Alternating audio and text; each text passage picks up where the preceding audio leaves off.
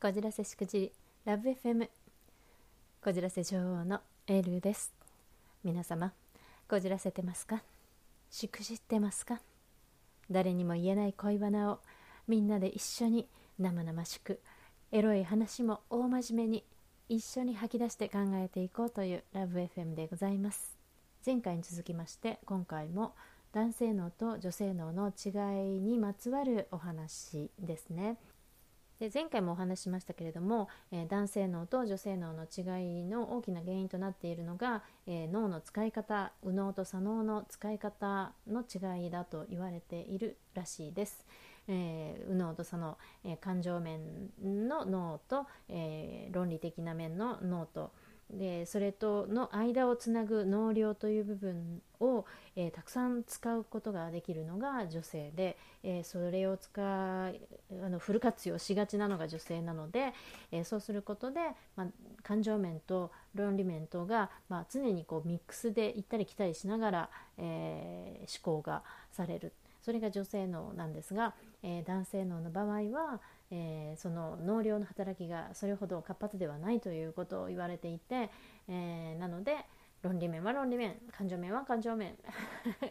分かれた感じで、えー、思考が繰り広げられがちだということなんですが、えー、何度も言いますけれどもこれはあながちねあのもう絶対女性だからこう男性だからこうっていうことは絶対バカバカしい話で人それぞれっていうのは大前提ではあると言いつつもでも本当に人それぞれでしょっていうことだけでくくっちゃってた長年私もねそれでくくっちゃってて男性の女性のなんていうふうにパターン付けるのはバカバカしいって私も長年思っていたんですけどでもやっぱりここを、えー、ある程度認識して理解してそうだと思って取り組むと随分解決することがたくさんあったりするんでうん、あながちバカにできないことですよということで、えー、この話を取り上げていきたいなと思うわけです。あの人と人だからっていう一括りだけで考えていると逆に辛いことになったりうまくいかないことがあるんですよね。なので男性脳と女性脳の思考の傾向ということでしっかり考えて、えー、それに対応していきたいなとね、えー、いうことなんですが、えーと前回は恋の始まり方ですよね、えー、男性脳と女性脳による恋の始まり方の違い、えー、それによるちょっと歪みといいますかそこら辺のお話をしたんですけれども。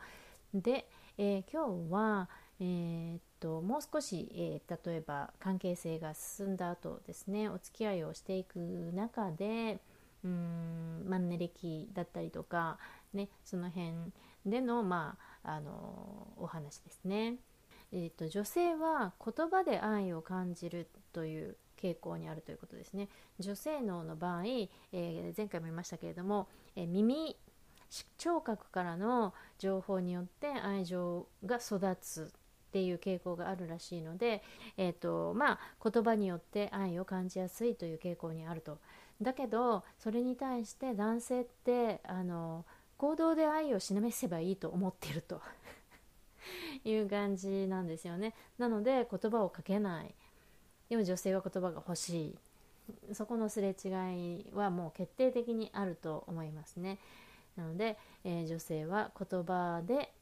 愛を感じる。なので、えー、男性の皆さんはしっかり言葉を表していただきませんと、えー、通じてない行動で示してるじゃんっていうのは通じないんですね女性には。はい。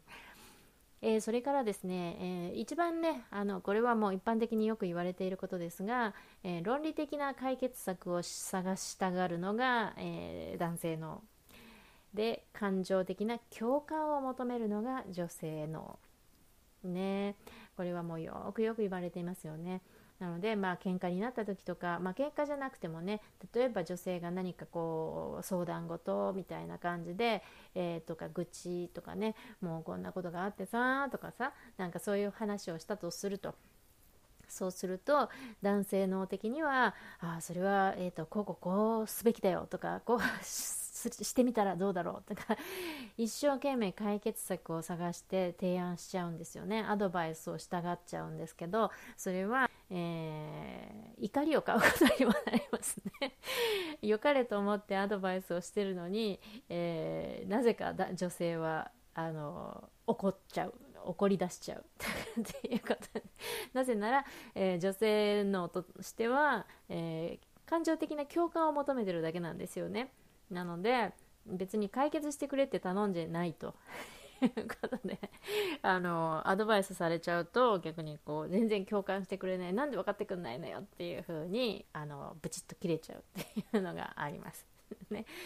なのでえー、女性が何かお話をしている時には「あそうなんだ大変だったね。あそうだよねそうだよね」ってまるで女子同士のようにねあの共感をしてあげればいいんですって答えは出せなくてももうね話を聞いてあげる共感してあげるだけでもう本人の中で整理はついて答えも出るんです。っていうことですね。そこの脳みその違いで大きな喧嘩になりますよね。はい、でそんなまあねさまざまな喧嘩を経て、えー、お別れしちゃった場合女性脳にありがちなのは大体パターンとして恋は上書き保存。恋は上書き保存。要するに、えー、元彼のことはすっぱりもう新しい恋の名前がついてもうサクッと消えてるっていうやつですね。